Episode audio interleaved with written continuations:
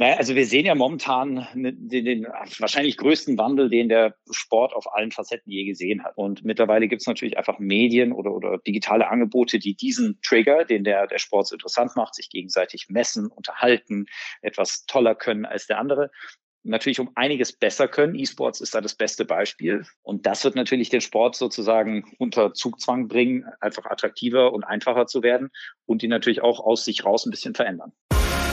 Der Sponsors Podcast im Dialog mit Sportlern, Unternehmern und Visionären über das Milliarden-Business Sport. Mit Philipp Klotz und Daniel Sprügel. Hallo und herzlich willkommen zum Sponsors Podcast. Heute habe ich mit Marcos Kern gesprochen. Marcos ist Gründer, Speaker und Autor des Buchs Quantensprung, die Zukunft des Sports. Darüber habe ich mit ihm geredet, die Zukunft des Sports und wie er sie sieht. Das Gute vorneweg, Markus sieht viel Positives und große Chancen für den Sport. Es bedarf aber auch eines neuen Muts zur Veränderung. Ein weiter so dürfe es nicht geben. Ein Megatrend sieht er in der weiteren Digitalisierung und Gamification der Welt und er prognostiziert, dass Sport und E-Sport sich zunehmend miteinander verweben und in einer augmentierten und virtuellen Realität neue Sportarten entstehen. Dadurch werde sich das Sportwesen in seinem Kern verändern. Es werde deutlich schneller, digitaler und entertainiger werden. Die neue Ära des Sports werde geprägt von der Dynamik des E-Sports. Sportverbände müssten sich neu erfinden, um damit Schritt halten zu können. Und Sponsoren könnten deutlich offensivere Rollen übernehmen, neue Sportarten mitgestalten, quasi wie Investoren in vielversprechende Startups investieren.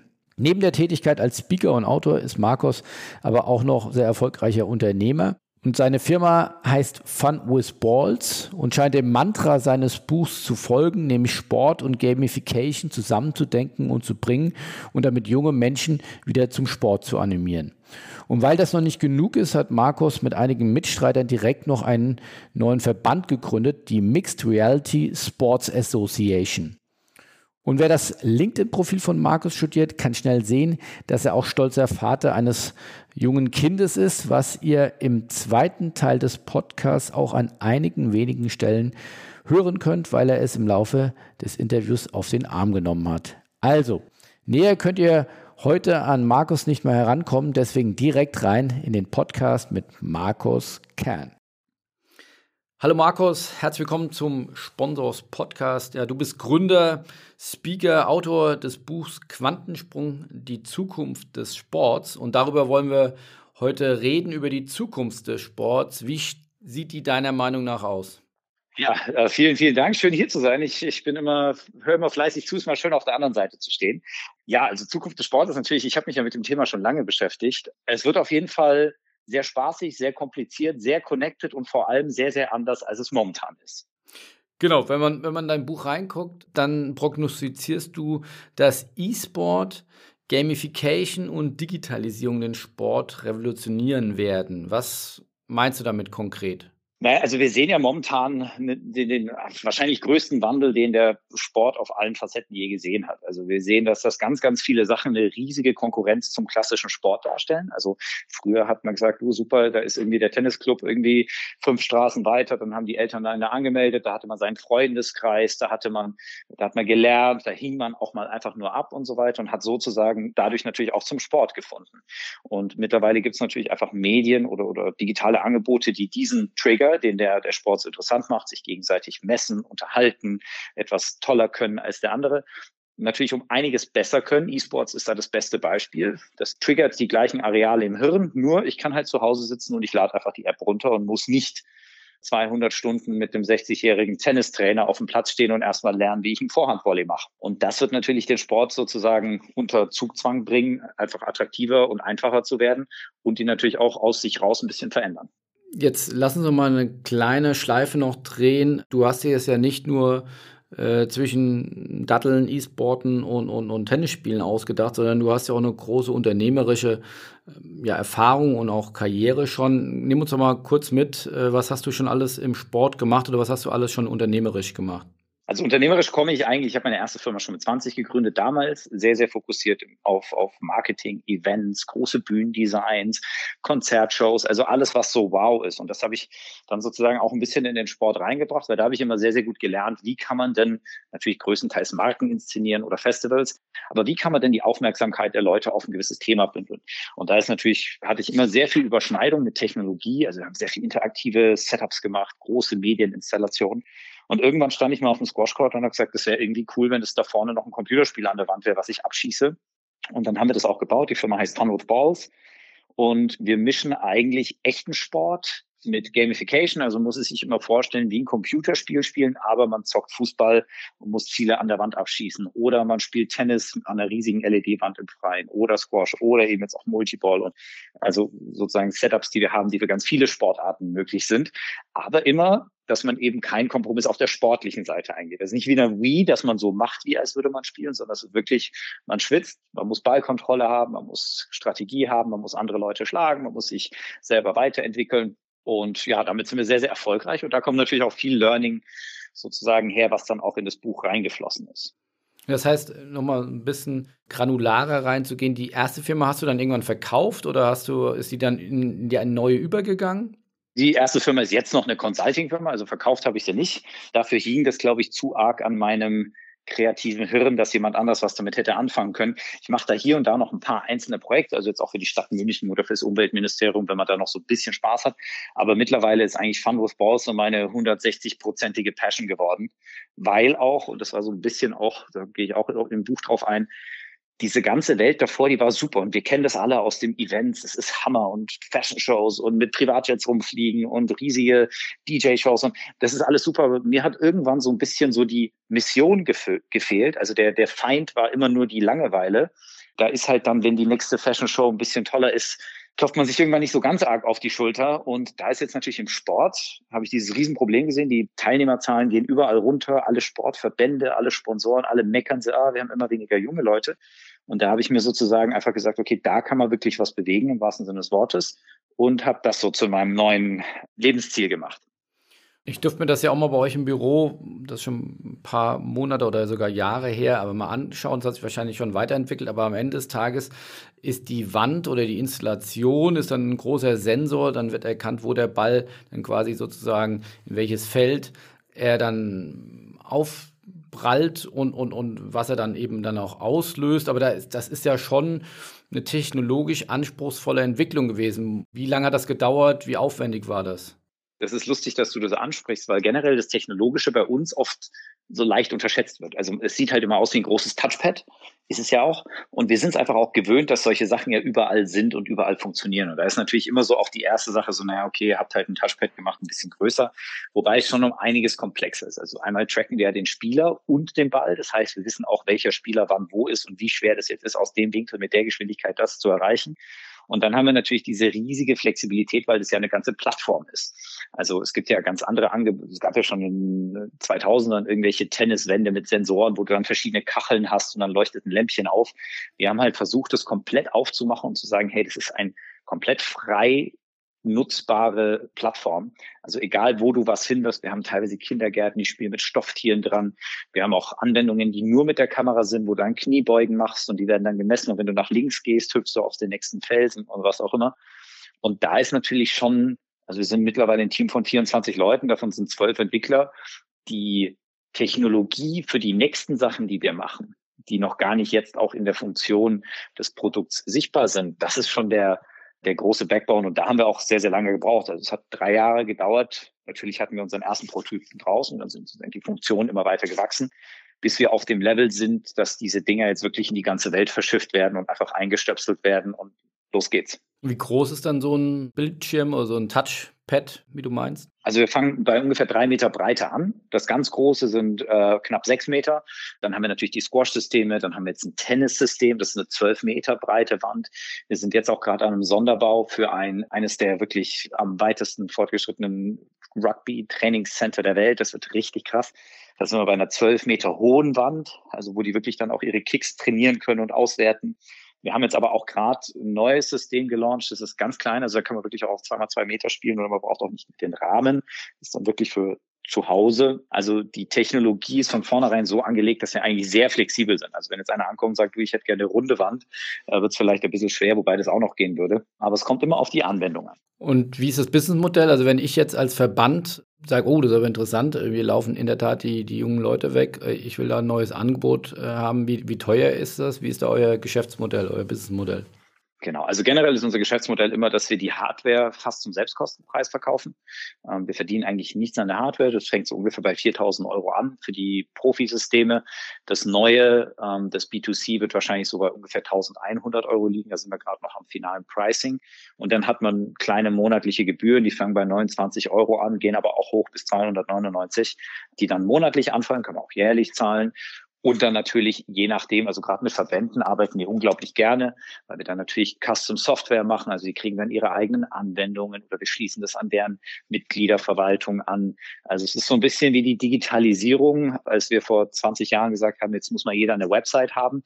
Da sind sehr viele Lösungen für sehr viele unterschiedlich. Mit Verbänden arbeiten wir eigentlich am liebsten, weil da kann man dann auch preislich viel drehen und da sind natürlich die größten Stakeholder, dass wir auch wirklich mit den Dingen, die wir machen, auch wirklich eine sehr große Zielgruppe erreichen, die ja sonst gar nicht in dieses Center mehr gehen würde. Also wenn du jetzt ein Hockeyverband bist und sagst, du, ich habe hier meine Halle und ich trainiere Hockey dreimal die Woche, da kommt ja sehr selten mal jemand ganz Neues dazu. Also die laufen ja nicht vorbei und sagen, oh, das sehe ich mal interessant, da probiere ich mal ein paar Mal mit.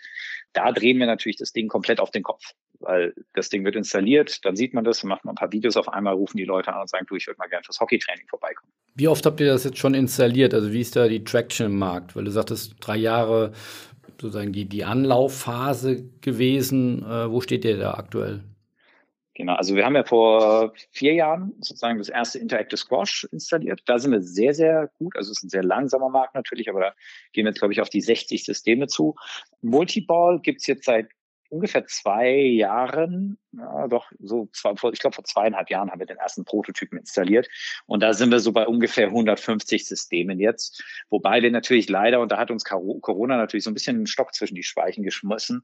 Wir waren vor Corona schon so richtig dabei, dass wir da mal so 10, 15 pro Monat verkauft haben. Das fängt jetzt wieder an nachdem jetzt die meisten Sport oder viele Sportlocations jetzt so ein bisschen verstehen, okay, hm, jetzt ist Corona hoffentlich bald vorbei oder zumindest die Lockdowns. Jetzt muss ich mal ein bisschen an meinem Produkt drehen und ein bisschen was besser machen.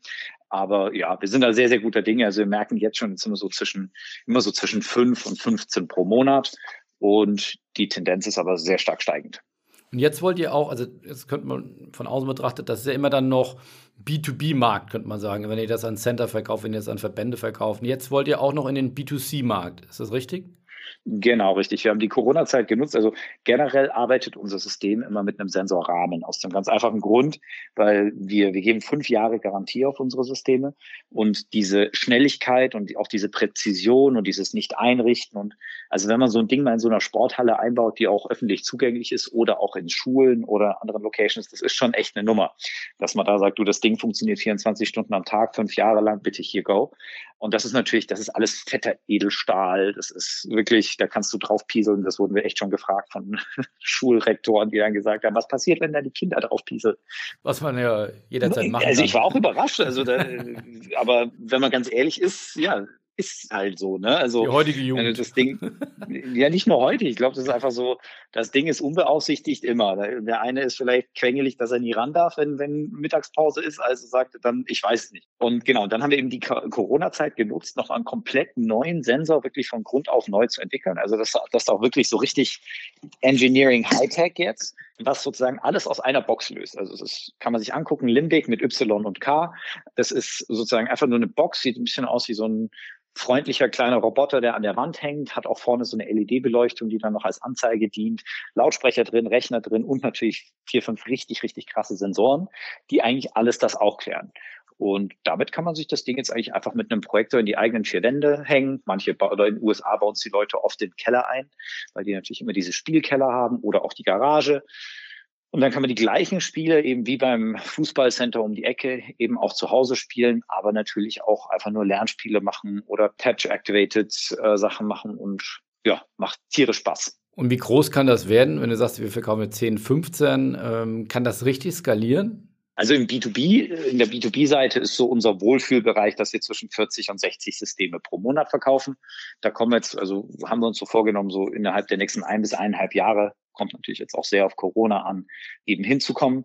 Im B2C-Markt, also wir hatten ja eine Kickstarter-Kampagne, da haben wir mal die ersten 250 Stück verkauft in einem Monat. Wohlgemerkt, wir haben sehr, sehr schlechte Arbeit geleistet im Bereich Marketing, beziehungsweise haben einfach gar kein Marketing gemacht.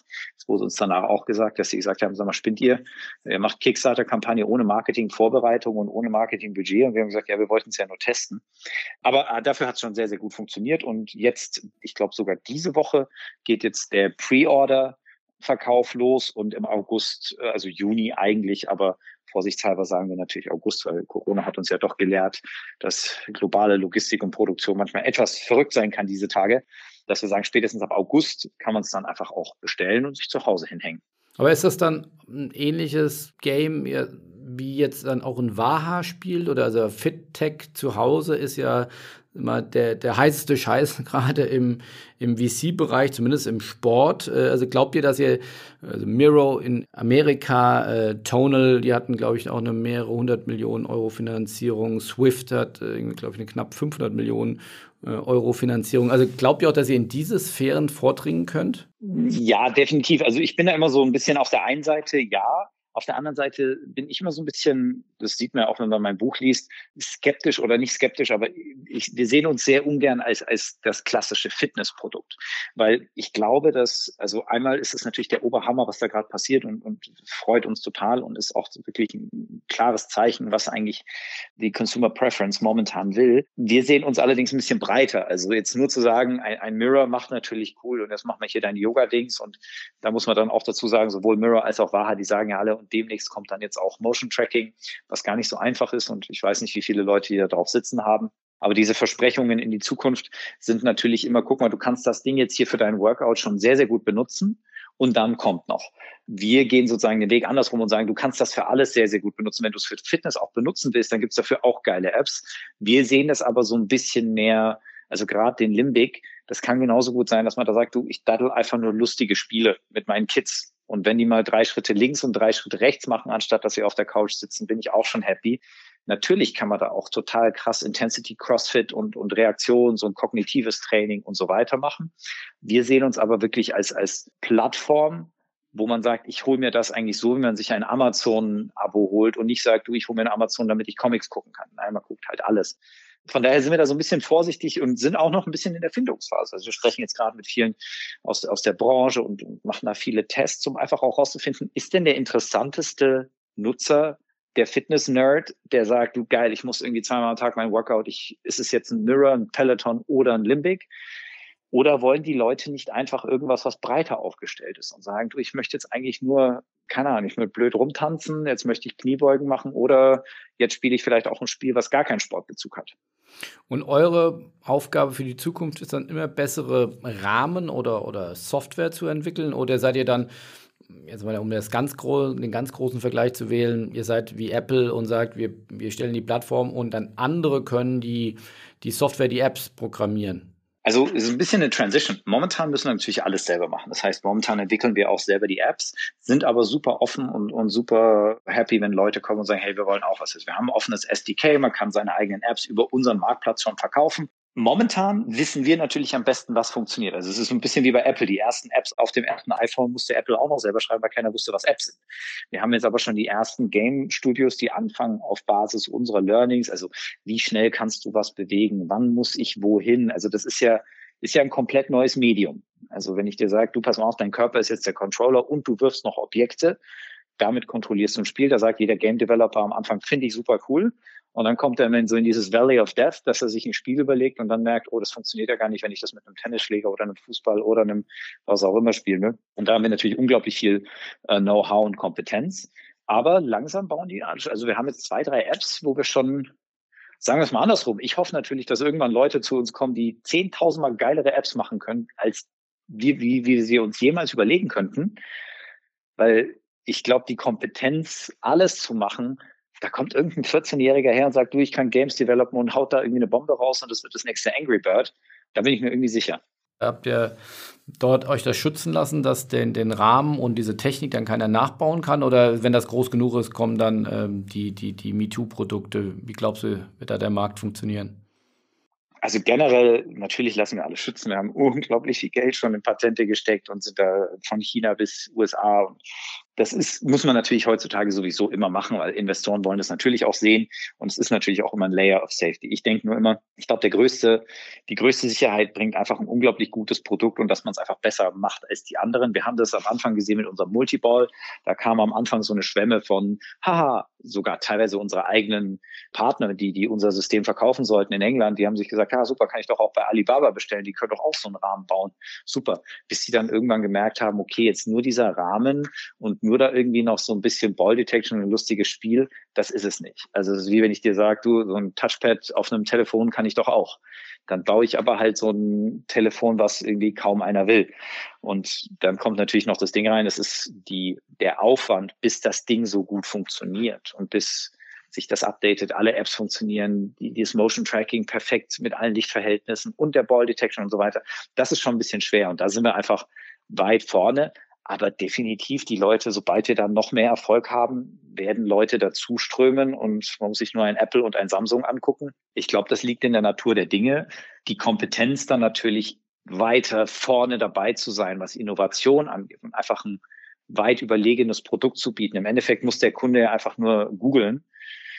Wenn er am Ende drei Produkte findet und aber mit Abstand eines einfach so viel geiler ist, ähm, dann bin ich damit auch happy auch nochmal hier als kleine Präferenz so auch an, an, an uns. Ihr habt ja beim Spobis 2019 den Startup-Wettbewerb, äh, den wir zusammen mit Hype im ersten FC Köln gemacht haben, äh, gewonnen. Also auch wir hatten da frühzeitig ein Auge drauf, umso, umso cooler, dass es jetzt äh, sich so weiterentwickelt hat. War auch für uns ein, cooler, also danke nochmal an der Stelle. Ich auch nochmal, also ich kann es nur empfehlen, jeder, der da irgendwie Spobis war ja für uns, wir sind da so ein bisschen so reingestolpert, ne? Und das war echt lustig und es hat uns auch wirklich echt äh, nach vorne gebracht, gerade dieses eine Jahr. Cool. Sag mal, letzter Punkt, bevor wir auf dein Buch wieder zurückkommen. Ähm, Produktion, wo, wo macht ihr das? Lässt man das dann Fernost produzieren oder sagt ihr, Produktion bleibt in München?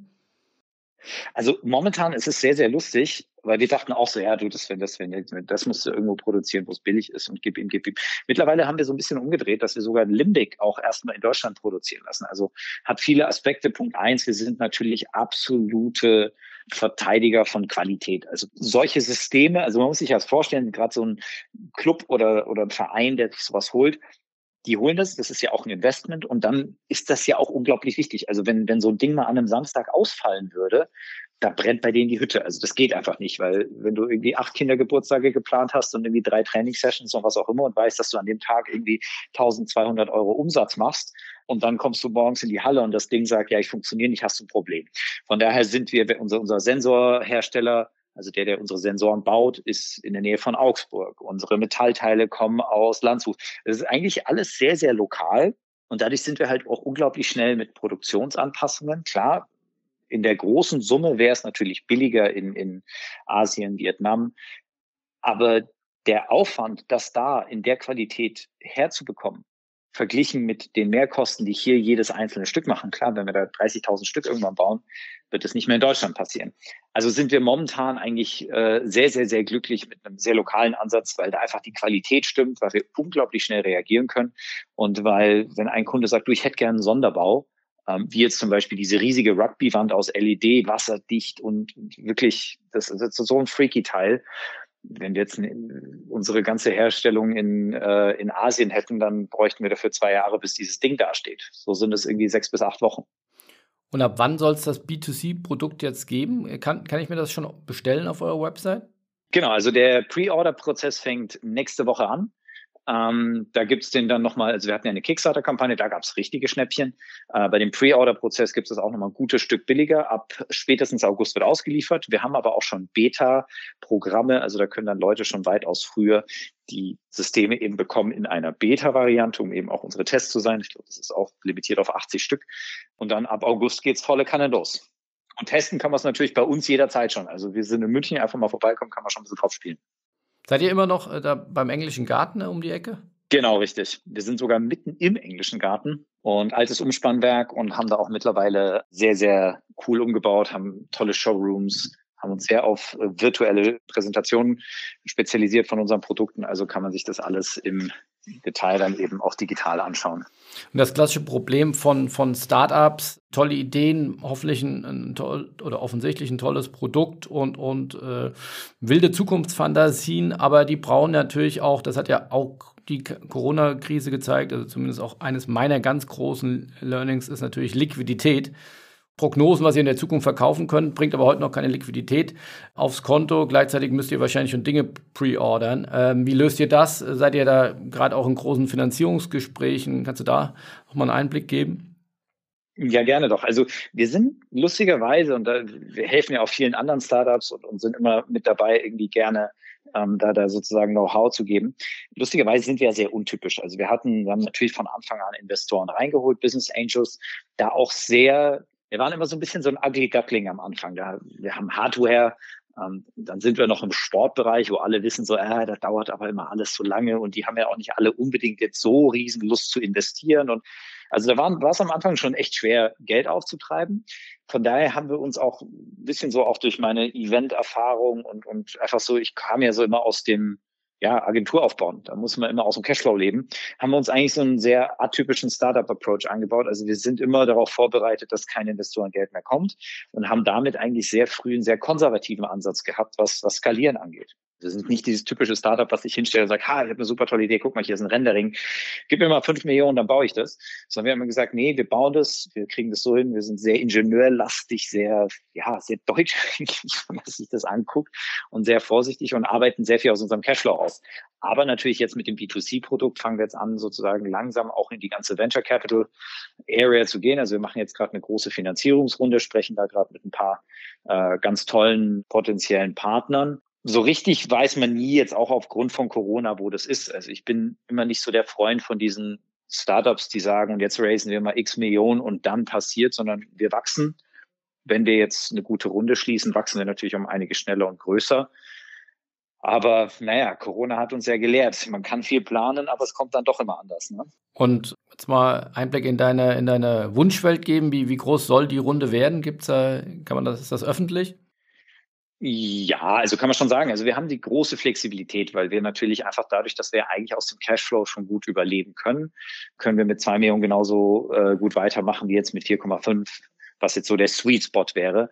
Wir haben auch ein paar Unterhaltungen natürlich dann mit der, mit der amerikanischen Fraktion von VC, die hängen da gerne mal eine Null ran und sagen dann gleich, hey, wo wir einfach noch nicht sind, muss man auch ganz ehrlich sagen, weil uns fehlen einfach noch die Daten und die Erfahrungen, dass wir sagen, du, pass auf, komm, lass uns mal 10 Millionen raisen sind wir jetzt auch von der, von der Mentalität und von den Daten, die wir jetzt über die fünf Jahre gesammelt haben, auch nicht. Aber so zwischen zwei und vier Millionen ist eigentlich so der, der, der Sweet Spot. Jetzt im Laufe des Jahres muss man es natürlich auch gucken. Nicht jeder ist jetzt gerade super investitionsfreudig. Viele Leute wollen Corona noch abwarten. Die ganz Schlauen sagen natürlich immer, ja, ja, verkauf doch mal irgendwie 20.000 Stück von Limbic. Und dann sind wir super happy zu investieren, wo ich dann auch sage, ja, dann kann ich auch bei meiner Bank Geld abholen. Ist gerade eine sehr, sehr lustige Gesamtsituation. Aber Hauptgesellschafter bist immer noch du und ähm, jetzt zwei bis vier Millionen wäre jetzt auch nicht so, dass du die Mehrheit abgeben müsst. Also die Bewertung des Unternehmens ist dann äh, schon noch deutlich nördlich. Genau, also wir haben ja wirklich den schönen Vorteil, dass wir im Gegensatz zu einem Startup diese klassischen ja natürlich schon echt ein tolles Cashflow-Business haben und vor allem auch, uns gibt es jetzt fünf Jahre, da wirklich feste, valide Werte haben. Also dass es jetzt nicht so eine Nummer ist, so ja, ich schau mal, da ist so ein Typ, der hat so eine Idee, sondern dass wir wirklich sagen, wir sind, ich sage immer so, wir sind so, wir sind eigentlich irgendwie die Hälfte klassische, nicht Mittelstands, aber eine Nummer drunter Finanzierung bei der Bank und die Hälfte ist dann wirklich Startup Hey Moonshot. Und ja, ich bin noch größter Gesellschafter. Wir haben aber auch ein paar echt coole kleine Gesellschafter mittlerweile drin. ASICS hat bei uns investiert. Die PSA, also die Professional Squash Association hat investiert. Jetzt letztens der erste VC-Fonds im Oktober, also die Bayerische Beteiligungsgesellschaft ja, jetzt, jetzt wachsen wir langsam so in den, zu den größeren Partnern. Mal schauen. Spannend. Bleiben wir dran. Äh, dann zurück zu deinem Buch. Du warst ja vor, wer, wer dich so ein bisschen verfolgt auf, auf LinkedIn äh, und wer dich beim Spobis gesehen hat, äh, ja, sehr, sagen wir mal so, dem, dem, dem Englischen äh, mächtig, äh, fluently äh, auf, auf allen Bühnen unterwegs und sehr international auch aufgestellt und viel unterwegs gewesen. Wie kommt man dann auf die Idee, ein, ein Buch auf Deutsch zu schreiben? Ja, gute Frage. Lustigerweise, also ich schreibe gerade mein zweites Buch und da geht es lustigerweise um, um Reisen und, und, und Mindset und die, sorry, mein kleiner Sohn ist noch auf meinem Arm, ich hoffe, der quengelt nicht zu laut rein, wo es eben darum geht, wie, wie eigentlich so das, was ich gemacht habe, wie man dazu kommt. Und da ist dieses Deutsch-Englisch ist immer, also das sind auch wirklich zwei Herzen, die in meiner Brust schlagen, wo ich nie weiß, was richtig ist. Auf der einen Seite, natürlich hätte ich das gerne auch gleich Englisch gemacht, weil natürlich diese Hemmschwelle, dass man, ich habe jetzt so viele Leute, die immer anrufen und sagen, ja, du schick mir mal dein Buch in Englisch und ich sage, du, das gibt's noch gar nicht in Englisch. Wir schicken denen dann immer eine übersetzte Version von mir, aber es wird, wurde eben noch nicht gepublished in Englisch. Es war einfach eine Entscheidung, weil wir, du musst ja am Anfang einen Verlag bekommen erstmal. Ähm, wenn du es jetzt klassisch wirklich buchhandelmäßig rausbringen willst, was einfach auch Sinn macht. Und da haben wir einfach mit ein paar gesprochen und hatten ein paar ganz gute deutschsprachige. Und dann war die Entscheidung ganz nah, dass man sagt, sagt, dann macht man es deutsch. Der deutsche Markt ist für das Buch, glaube ich, auch sehr, sehr gut geeignet. Und sobald man dann sieht, dass man da ein paar verkauft, dann wird es im Englischen dann groß ausgerollt. Ich hätte es genauso gut in Englisch schreiben können. Also es ist Politik. Jetzt, wenn, man reinguckt, das erste Kapitel, äh, sagst du, verdammt, wo ist unser Drive geblieben und schreibst dann von einem Aha-Effekt im, im, zweiten Kapitel. Äh, was ist der Aha-Effekt, der, der dich ereilt hat? Naja, also eigentlich ist es wirklich nur, und im Endeffekt, Thomas Müller hat lustigerweise äh, letztens im Buch von, von Neureuter so einen ganz äh, einfachen Satz gebracht, der das ganz gut auf den Punkt gebracht hat. Er hat gesagt, früher war es so, da wollte man mal raus. Also haben die Eltern gesagt, ja, aber um acht musst du zurück sein und alle Kinder wollten immer raus. Warum? Weil es zu Hause eben so Fahrt war. Also Wortlaut Fahrt. Und jetzt ist drin nicht mehr Fahrt. Jetzt ist draußen Fahrt.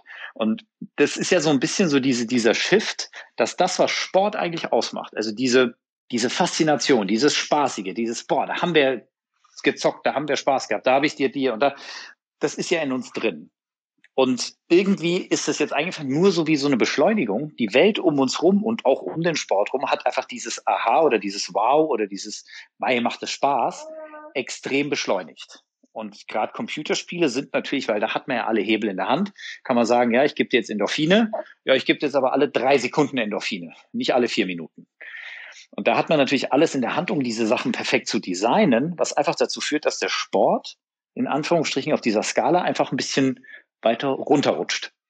Und dieser Aha-Moment ist eigentlich nur, wie kriegen wir diese Steroide, die da in unserem limbischen System, also in unserer Motivation arbeiten, wie kriegen wir die jetzt wieder in den Sport rein, dass diese physische Interaktion, die ja an sich eigentlich mehr Spaß macht als das normale, so weit aufgewertet wird, dass sie auf einmal wieder konkurrieren kann mit, ich fliege eine Drohne, mit, ich lade mir jetzt aber lieber Tinder runter und swipe irgendwie acht Stunden lang auf Tinder, anstatt irgendwie einfach mal im Park joggen zu gehen. Macht natürlich mehr Spaß, triggert uns besser.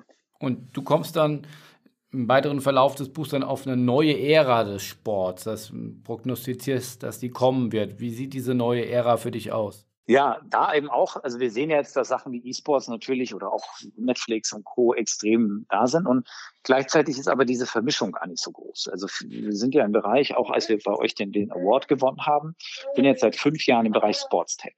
Und wir sehen ja auch unglaublich viel. Ich bin auf den ganzen Events, wie du vorhin schon erwähnt hast, und wir sind auch sehr gut connected. Und irgendwie ist da immer noch so ein, so ein schwarzer Block zwischen Sport und digital. Und viele Startups versuchen jetzt diesen, diese Überschneidung sozusagen zu lösen. Die sagen, du pass mal auf, Sport kann doch auch digital. Das Problematische ist aber, dass sie in der Denke immer noch auf der Sportseite bleiben und dann denken, okay, und jetzt machen wir ein bisschen digital rein. Also ganz einfaches Beispiel, der Tennissport hat ein massives Problem, da gibt es Mitglieder, gehen immer weiter zurück. Junge Kids wollen einfach nicht mehr Tennis spielen. Warum? Es ist zeitaufwendig, es kostet Geld und ist halt jetzt nicht so geil wie der Rest. Jetzt kommen natürlich findige Tennisspieler an und sagen, ha, aber da müssen wir doch nur, guck mal, ich kann dir doch jetzt tracken, wenn ich hier diesen Sensor an deinen Schläger mache, wie oft du den machst, und dann kann ich dich geil auswerten und dann spiegel ich das alles online, dann kannst du dich, kannst du Competition machen und was auch immer. Was die Leute natürlich nicht verstehen, ist, sie gehen gar nicht über die Grenze, sondern sie bleiben eigentlich auf der Sportseite und sagen, wir machen Tennis für Tennisspieler attraktiver. Da wird jetzt aber keiner sagen, okay, Ich finde jetzt Fortnite unglaublich geil. Mai, die haben jetzt aber auch so einen intelligenten Tennisschläger. Ich wäre jetzt gerne Tennisprofi. Das wird es nicht geben. Das heißt, diese Vermischung dieser Bereiche, also jetzt blöd gesagt natürlich auch das, was wir jetzt ja auch machen, ohne Eigenwerbung anzubringen, das ist ja das Attraktive. Also ich habe da auch so ein paar krasse Beispiele, wie zum Beispiel Gravity Industries, die Jungs, die diesen Düsenraketenanzug machen. Ne? Also hat man so äh, wie Iron Man, so, so Düsen an den Armen und fliegt umher. Also wirklich total crazy. Durch, das wird ein Sport. Und das wird natürlich ein Sport, der zehntausendmal attraktiver ist als Go-Kart fahren. Und diese Vermischung wirklich auf, auf Sport wirklich tief reinzubringen. Das heißt, wie schaffe ich es, ein komplett digitales Erlebnis, aber auch physisch hundertprozentig abzubilden? Das wird, glaube ich, der krasseste Boost, den der Sport je gesehen hat. Und für dich ist das dann immer noch Sport. Die alte Diskussion ja auch bei E-Sport, gerne geführt, Ergebnis offen. Da gibt es ja einerseits das Lager der Traditionalisten, denen kann es ja nicht hm, puristisch genug sein. Dann gibt es die, die völlig offen sind. Also ich glaube, man ist, ist relativ einfach, wo wir äh, in dieser Diskussion stehen. Aber wie siehst du da das gesamtgesellschaftlich? Wie siehst du da die Entwicklung? Also generell, und da bin ich, gehe ich ja in meinem Buch auch ziemlich tief drauf ein, weil ich das ja versuche mal herzuleiten. Also im Endeffekt ist ja Sport, die Leute sagen immer Sport, ja, aber das ist, also ist ja ein gelernter Begriff. Was ist Sport? Früher haben wir Krieg gemacht und irgendwann hat einer gesagt, ja, ich habe jetzt aber im Krieg nichts zu tun, also ich renne jetzt hier im Kreis, weil ich möchte so schnell wie möglich laufen können. Also hat sich einer daneben gestellt und gesagt, du bist ein Idiot, ich kann schneller laufen. Zack, boom, war Sport geboren und jetzt, 2000 Jahre später, sagen wir, ja, aber wenn der eine das andere besser kann als der, das ist doch kein Sport ist komplett irrelevant. Es ist skillbasiert, es geht um Competition, es geht darum, etwas zu lösen, es geht einfach um den Vergleich und es geht darum, dass wir in irgendeiner Art und Weise uns das triggert, dass wir miteinander in Kontakt treten wollen. Ob das jetzt ein Miteinander gegeneinander ist und so weiter. Von daher wird Sport immer, das ist genau das Gleiche, ob man dann die Diskussion aufmachen müsste, dass Schach kein Sport ist oder Curling oder was auch immer. Ich glaube sogar, dass das in der Diskussion, ob E-Sports E-Sports ist, wenn man das Ganze jetzt natürlich noch besser mischt, die Diskussion viel, viel einfacher sein wird. Weil natürlich sagt der super Traditionalist, der jetzt sagt, du, die sitzen da mit dem PlayStation-Controller und spielen FIFA, das ist doch kein Sport, das ist Spiel. Ja, Spiel war früher auch Sport. Wenn ich dem jetzt aber sage, du pass mal auf, ja, aber der muss auch noch physisch, egal welche Komponente abbilden können, der muss auch noch strategisch noch mehr sozusagen einberechnen können, was das gegnerische Team machen könnte oder gerade plant, dann wird die Verhandlung eigentlich ganz einfach sein. Da würde sagen, ja, okay, ist Sport, aber halt auch mit digital dazu. Hm. Sehr weit, sehr weites Feld, äh, sehr, sehr spannend. Du, du sprichst dann auch später nochmal von der Datenrevolution im Sport. Was meinst du damit? Sport geht ja meistens einher mit sehr langsamen Veränderungsprozessen. Das mögen wir Menschen nicht. Erst recht mögen wir das nicht im 21. Jahrhundert. Deswegen sind Diäten so schwer, weil er ist ja nicht, ich mache jetzt eine Diät und drei Tage später habe ich abgenommen, hurra, sondern eine Diät dauert drei Monate oder zwei oder ein oder was auch immer und dann sehe ich irgendwann Dings. Da helfen uns natürlich Daten enorm. Also wenn ich jetzt zum Beispiel Fußball trainiere und sage, du pass mal auf, ich möchte jetzt irgendwie einen Spin lernen und ich drehe dieses Ding einfach 500 Mal und das Ding dreht sich immer nur ein bisschen und irgendwie dreht sich mal ein bisschen näher, mal ein bisschen weniger. Wenn ich dir jetzt aber sagen kann, du guck mal, vor zwei Wochen war das irgendwie noch, hat er sich ganz wenig gedreht, jetzt dreht er sich irgendwie ganz viel und ich quantifiziere dir das und gebe dir einen Graph, bist du einfach glücklicher. Hast du das Gefühl, dass du eine bessere Lernkurve hast. Und das ist natürlich einmal was, was sehr, sehr gut schon funktioniert hat, was ein Fitbit groß gemacht hat, warum die Apple Watch funktioniert, warum Leute Runtastic benutzen und so weiter. Jetzt muss man natürlich nur aufpassen, weil wir langsam auch so ein bisschen müde davon werden. Weil eben, ich hole mir einen Golfschläger und der sagt mir, du super, hast du 300 Mal geschlagen, top ein Left Spin. Irgendwann auch jetzt nicht so exciting ist, dass ich sage, boah, super, die nächsten 25 Jahre spiele ich Golf. Also das ist immer so ein bisschen so zwei Seiten der gleichen Medaille. Was macht das mit den Verbänden? Du, das auch, gehst du mit einem Kapitel drauf ein, die Zukunft der Verbände und die, die Macht der Sponsoren. Was ist da deine These? Ja, also in, in, in erster Linie, dass es schon mal krass zu spät ist. Also wir sind schon so hinten dran und da sind schon eigentlich zwei Dekaden oft verschlafen worden, was, was die Verbände gerade angeht und auch diese leichte Verbandsarroganz, die in ganz vielen Bereichen immer noch vorhanden ist dass man immer noch, also muss man sich vorstellen, wir sind 2021, Verbände haben teilweise seit 20, 25 Jahren rückläufige Zahlen und gleichzeitig sitzen da immer noch Leute und, und, und behandeln dieses Thema wie zum Beispiel E-Sports oder eben äh, wir müssen digital aktiver sein oder wir müssen andere Produkte anbieten, immer noch mit so einer, hm, hm, ja, ja, ja, das, das Internet, das setzt sich doch nicht durch. Und das ist schon mal das Gefährliche, weil Verbände sind natürlich traditionell eher Mechanismen sind, Institutionen, die ja eigentlich installiert wurden, um zu bewahren. Also die wurden ja eigentlich gemacht, damit da eine Gradlinigkeit reinkommt und damit sich hoffentlich nicht zu viel verändert und alle nach den gleichen Regeln spielen. Jetzt kommt aber dann natürlich eine Zeit um die Ecke, wo wir sagen, du, was von einem halben Jahr gegolten hat, gilt jetzt sowieso nicht mehr, das ist ja schon alles alt. Damit haben Verbände prinzipiell natürlich Probleme. Deswegen müssen sie aufholen.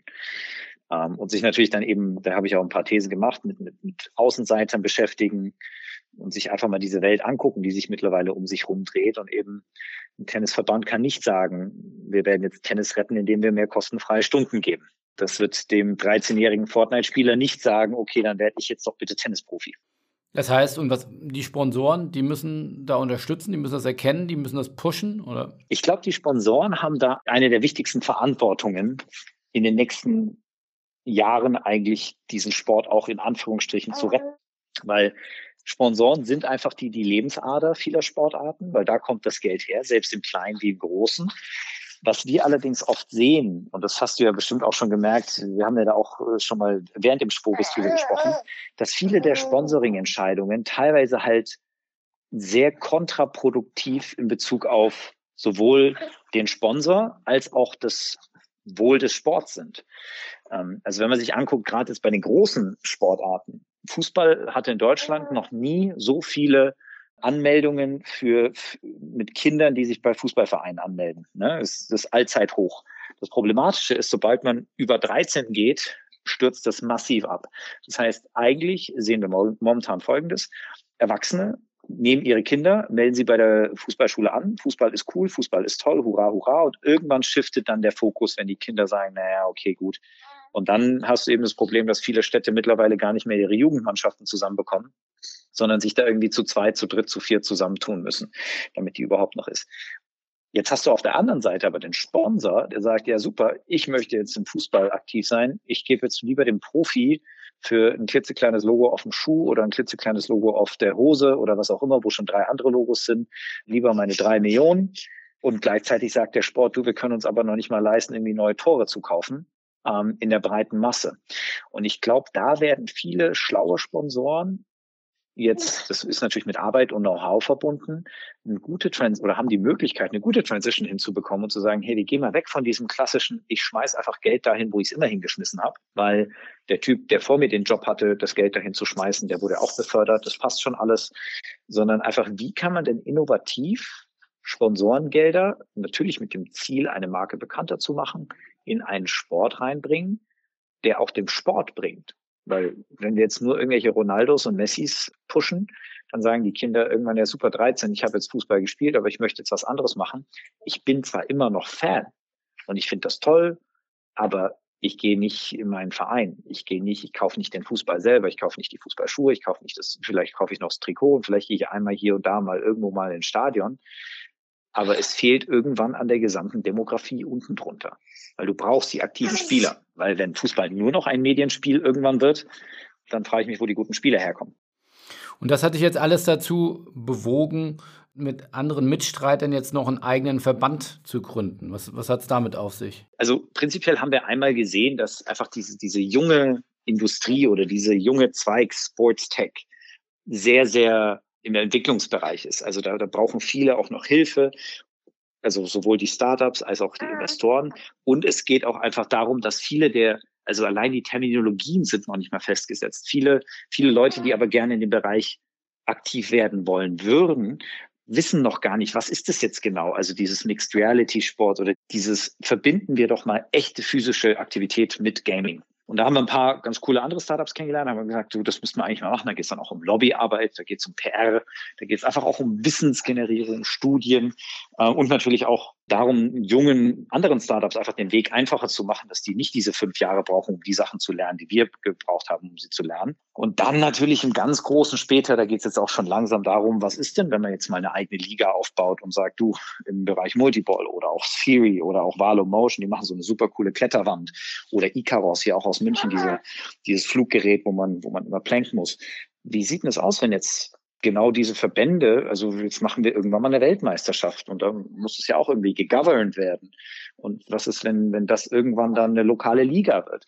Wir sind ja in den gleichen Situationen wie Fußball vor x Jahren, bevor eine FIFA aufgebaut wurde. Das wollen wir in irgendeiner Art und Weise managen oder mitbegleiten oder auch von der Qualität her natürlich auf einem gewissen Level halten und haben einen Verband gegründet, der jetzt auch schon sehr, sehr guten Zulauf hat und vor allem auch der halt Non-Profit ist. Also es ist, wir haben jetzt teilweise auch große Malls, die zu uns kommen und sagen, hey, wir finden dieses Mixed Reality, wir haben da so ein paar Videos gesehen, finden wir so cool. Wer kann uns denn mal eine coole Area designen, wo ganz viele verschiedene dieser Hersteller drin sind? Und wer ist denn sozusagen neutral genug, uns da auch nicht zu verarschen? Und da ist XRS natürlich ein, ein ganz cooles Medium. Und die sitzen wo, der Verband? Der sitzt dann auch, wie man das so macht, in, in, in der Schweiz oder in, in Deutschland? nee, also wir haben es erstmal in Deutschland angemeldet. Äh, Einer unserer Verbandsmitglieder sitzt sogar auch in Zürich. Wir hatten es uns überlegt in der Schweiz, aber dadurch, dass wir jetzt einfach ein paar hier sind und ich dann auch zum Vorstand gewählt wurde, äh, haben wir gesagt, wir machen erstmal München. Okay, dann sind wir jetzt auch am Ende angekommen. Abschließend würde mich natürlich nochmal erfahren, äh, war das eine Eintagsfliege äh, mit den 2019 euch den Award als, als äh, führendes Startup zu verleihen oder sehen wir euch wieder beim Spobus vielleicht mit dem neuen Verband? Äh, wie ist deine Erfahrung mit dem Spobus gewesen und, und vielleicht auch deine Pläne? Ja, also wiedersehen tun wir uns auf jeden Fall, äh, definitiv. Also für uns war der Spobis ja wirklich, ein, also am Anfang sind wir dahin und haben uns gedacht, ei, was ist denn hier los? Das waren alles die Funktionäre. Das war eigentlich, muss man mal ganz ehrlich sagen, der große Feind des alten Establishments, was, was da ja läuft. Da läuft der Telekom-Mann durch und sagt, wo schießen wir denn unsere x Millionen Werbebudget, an welchen TV-Sender oder an welchen Dings gehen wir das? Und wir haben ja, wir sind ja eher von der anderen Seite sagen, Jungs, wir müssen uns mal drum kümmern, was da unten an der Basis funktioniert. Aber für uns war es phänomenal gute Kontakte. Also in so ein hochwertiges Netzwerk reinzukommen, dann natürlich noch Krone draufgesetzt und dann natürlich auch noch gewonnen, nach irgendwie drei Tage nicht schlafen. Und ich glaube, ich bin am Abend davor erst noch irgendwie aus New York gelandet und war irgendwie, also mich hat sowieso gewundert, dass wir es geschafft haben. War phänomenal. Und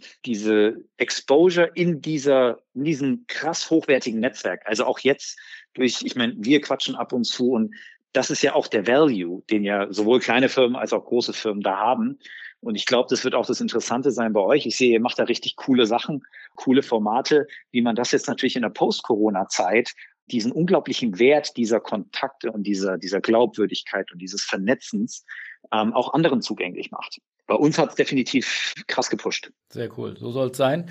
Und äh, Spobus gibt es ja auch in diesem Jahr wieder. Wer, wer, das noch nicht mitbekommen hat, wir haben ihn ja glücklicherweise verschieben können auf den September und äh, wir haben, planen natürlich auch in Szenarien, wie viele andere auch, aber glauben weiterhin auch an einen großen physischen Anteil, aber werden auch den Spobus Hybrid werden lassen, sozusagen, egal wie es kommt, selbst wenn wir alle durchgeimpft sind und alle auch wieder physischen Events machen dürften. Es wird ein großer Teil auch Hybrid äh, geben. Das sind unsere Learnings aus äh, Corona, dass wir eben das Beste aus beiden Welten zusammenbringen wollen. Ob wir das dann schon in, in seiner Perfektion 2021 machen dürfen und können oder dann erst 22, 23, das werden wir sehen. Aber da freuen wir uns auf jeden Fall sehr drauf und, und werkeln da gerade sehr viel äh, wie ihr an Limbic, äh, wir am Spobis. Und insofern, äh, bei euch geht es dann im August live, äh, bei uns im September. Insofern könnt ihr euch alle, die da zuhören, schon mal freuen.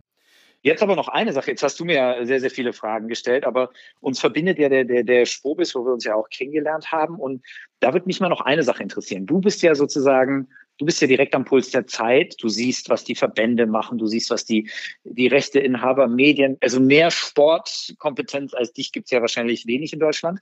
Jetzt würde mich mal interessieren, dieses gesamte Thema Tech, also so mit den Ups und Downs. Wir haben ja so ein bisschen so eine Sports-Tech-Bubble vor ein paar Jahren gesehen, haben alle gesagt, das wird riesig. Dann haben alle gemerkt, nee, das ist doch ein bisschen gefährlich. Die ganzen großen Investitionen bleiben aus. Wir sind da in Deutschland auch noch ein bisschen hinterher, einfach was dieses ganze Zukunftsthema angeht und Startups, Celebrities, die investieren. Was für eine Note würdest du der Sportstech-Branche Deutschland in Bezug auf der gesamten Arbeit mit Partnern, Verbänden etc. und so weiter geben?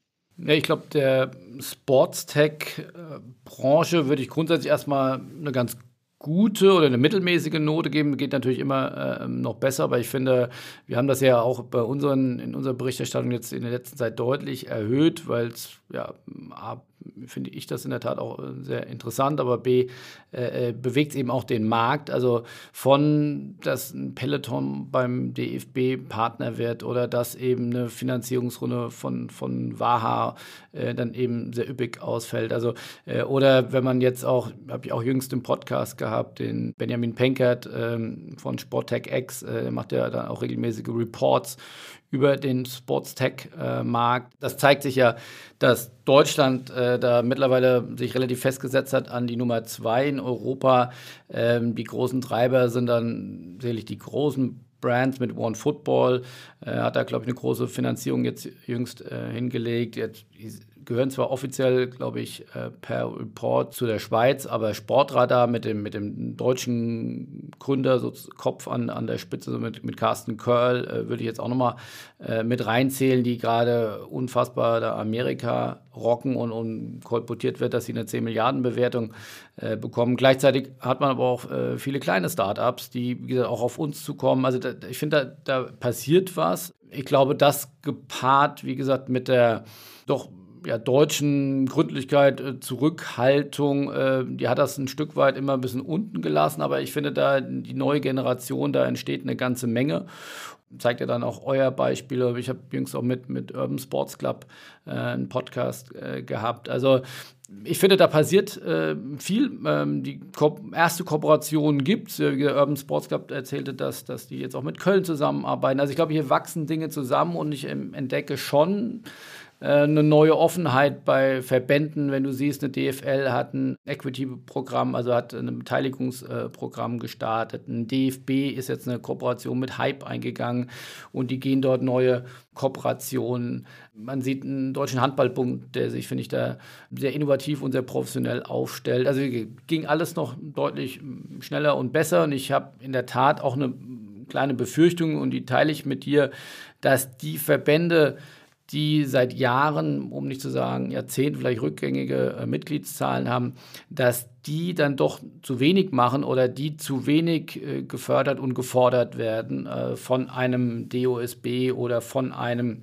Innenministerium, die ja dann auch diese Verbände zu großen Teilen auch finanzieren. Also hier bräuchte es eine große, glaube ich, äh, ja, Agenda 2030, wo man sagt, äh, fördern und fordern, weil dass das ehrenamtlich geprägte Verbandswesen aus einer intrinsischen Motivation darum kommt, diese Schnelligkeit aufzunehmen, diese Bereitschaft, sich aktiv mit dem Markt auseinanderzusetzen, nicht nur an seinem Produkt zu feilen, sondern aktiv auch auf Menschen zuzugehen, nicht darauf zu warten, dass sie zum Fußball, zum Hockey oder zum Fechtverein kommen, sondern dass sie an ihrem Produkt arbeiten und, und aktiv nach draußen gehen. Ich glaube, das ist ein wirklicher Mentalitätsshift und da sind wir echt noch ein ganz schönes Stück weit von entfernt, aber Beispiele wie ihr seid werden da helfen, das, glaube ich, dann greifbarer zu machen und zu sagen, es lohnt sich in die Zukunft zu investieren. Und wie gesagt, ich finde, es gibt erste tolle Beispiele.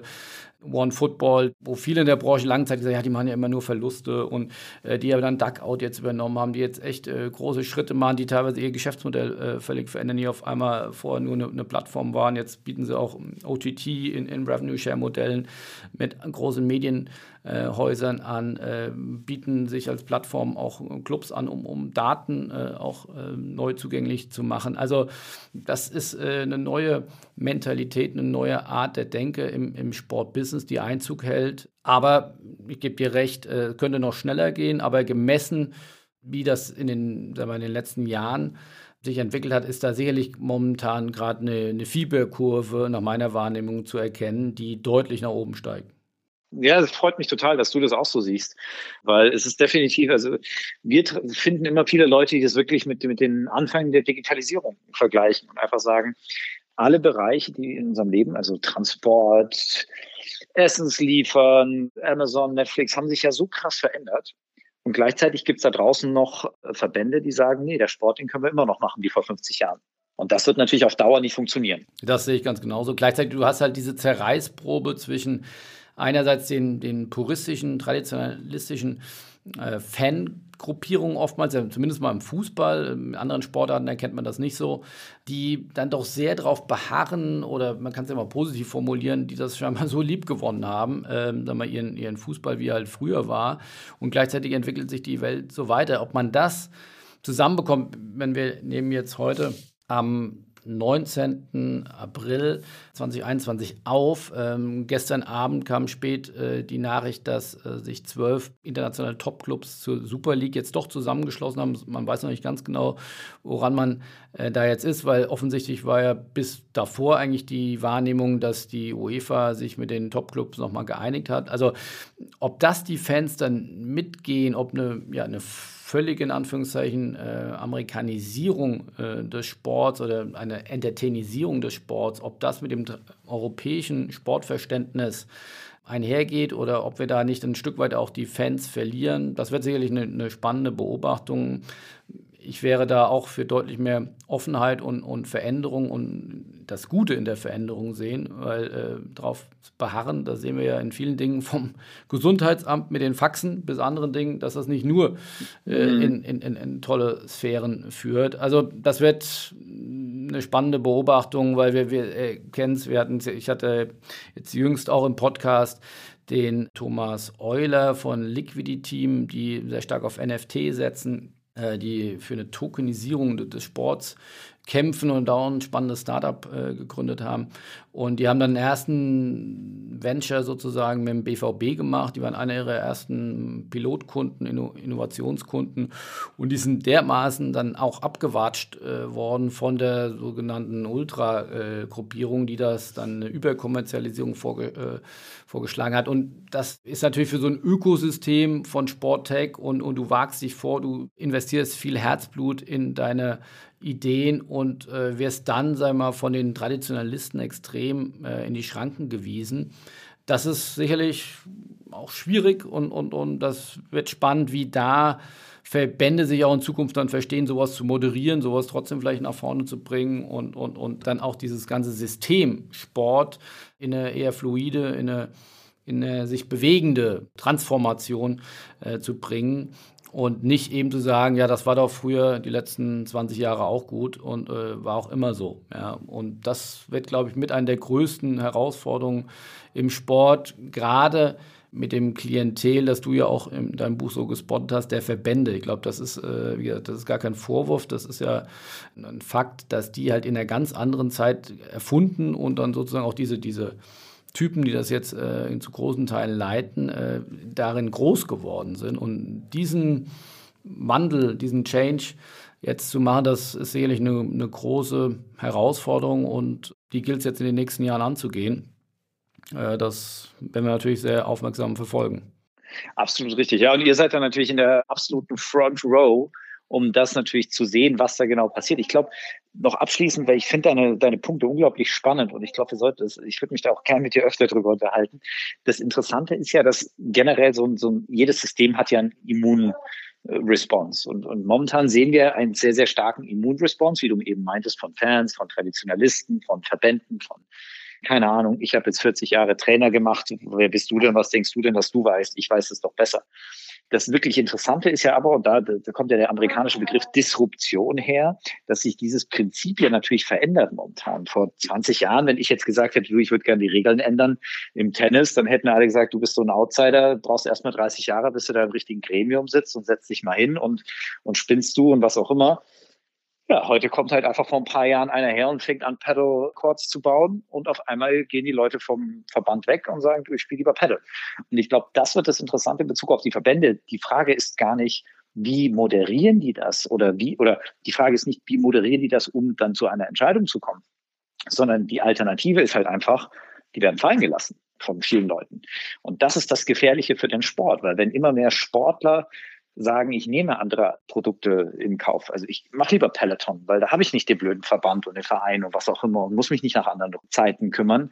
Bedeutet das irgendwann weniger Leute im klassischen Sportverein. Weniger Leute im klassischen Sportverein heißt irgendwann weniger Funding, heißt irgendwann die Locations machen zu. Und das wird dann wirklich gefährlich, ganz gesamtgesellschaftlich. Ja, aber ich sehe eine, eine, große Problematik darin. Also ich stimme dir zu. Ähm, aber ich, ich, ich würde hoffen, dass wir alle Kräfte daran setzen, das ein Stück weit zu vermeiden, weil ich befürchte einfach eine Versplitterung der Kräfte, die, die dort im Markt äh, sind, weil, ja, am Beispiel wieder Fußball, dann sind da die vermeintlichen Top-Clubs, die eine Super League äh, gründen, die Fans sind dagegen. Dann gibt es noch irgendwie die Vereinigung der Ligen, dann gibt es noch die UEFA, dann gibt es die FIFA. Herr Infantino hat eine ganz besondere Idee nochmal, wie er dann auch noch mehr Spiele und mehr Vermarktungsassets ähm, an sich binden kann. Und ich glaube, diese fehlende Klarheit in der Struktur ist echt ein Problem ähm, des Sports und, und oder des europäischen Sports. Wenn, wenn ich mir Amerika angucke, da sind völlig klare Strukturen, eine Football-Liga mit einem Franchise-System. Also das ist eine deutlich größere Klarheit mit einem deutlich ja, mehr Zugriff in sowohl horizontal als auch vertikal da muss, finde ich, der, das europäische Sportsystem ein Stück weit aufpassen, dass es da nicht zersplittert oder sich aufreibt. Und äh, wie gesagt, es gibt aber Vollkommen auch richtig, ja. positive Beispiele, äh, haben wir übrigens auch gerade im Artikel drüber geschrieben, wie Swift zum Beispiel mit, äh, ich glaube, mit der UCI, also mit der Radvereinigung oder der, des Radverbands, des Internationalen Radverbands oder Union, heißen die, glaube ich, offiziell Radunion, dass die dort eine, eine gemeinsame, ich glaube, die wollen sogar eine Weltmeisterschaft dann im, im, im Digitalen äh, ausrichten. Also wo man sagt, man versperrt sich nicht dagegen, sondern man öffnet sich und, und sieht die Chance. Ja. Und dann diese Mentalität braucht es und da sehe ich auch wirklich sehr positive Indizien, ob es schnell genug geht, ja, ob man sich schnell genug öffnet und dann auch, äh, wie gesagt, die, es gibt ja dann oftmals in der Wirtschaft dann so, so, einen, so einen Tipping Point, ja, und ähm, ich glaube, der Wert könnte bald ähm, erreicht sein. Auch da hängt natürlich vieles von, von Corona ab. Und ob wir das eben noch, das sieht man ja auch in der, in der Politik, das lehrt uns ja auch, finde ich, Corona. Kommunikation ist ganz, ganz wichtig. Und kriegen wir, wie gesagt, auch diese heterogene Fan-Community, kriegen wir die noch mitgenommen, kriegen wir das kommuniziert, nur weil das vermeintlich der einen Zielgruppe total plausibel und, und äh, verargumentierbar ist, kann das sein, dass eben die, die Stehplätze, die Ultra-Fans und sich da völlig dagegen verwehren. Und ja, ich glaube, das zu vermeiden oder da diesen Kit, den der Sport ja auch für die Gesellschaft ist, sowohl gesundheitlich, gesellschaftlich, äh, von der Integration, dass man das weiter zusammenhält und dass man nicht eben nur das aus einer VC-Brille sieht, wo er bestimmt äh, dass das bessere Produkt und das wird auch vielleicht noch schneller wachsen.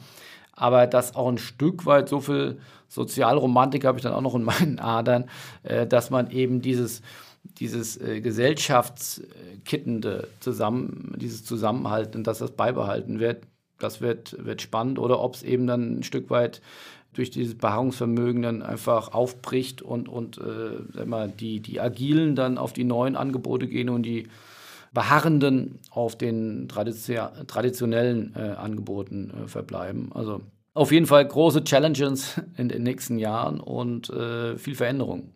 Viel Veränderung und wie du so schön gesagt hast, man kann nur hoffen, dass der, und das ist ja das, was Sport eigentlich lehrt und eigentlich Sport so attraktiv macht, dass der Zusammenhalt und, und das Miteinander am Ende gewinnt. Weil ich bin ja genau der gleichen Meinung, wir verlieren so viel mehr, wenn wir diese alten Strukturen nicht mitnehmen. Und von daher muss jeder auf, jeder auf seiner Seite ein bisschen offen sein und hoffentlich gewinnt das Miteinander. In diesem Sinne. So sehen wir uns ja auch ein Stück weit beim, beim Spobis eben als Plattformbieter oder eben auch als Brückenbauer und hier die unterschiedlichen Meinungen zu erfragen, aber auch dann hoffentlich äh, ein Stück weit zusammenzubringen. Wunderschöne letzte Worte. Dann alles Gute und äh, bis bald. Tschüss. Bis hoffentlich bald. Ciao.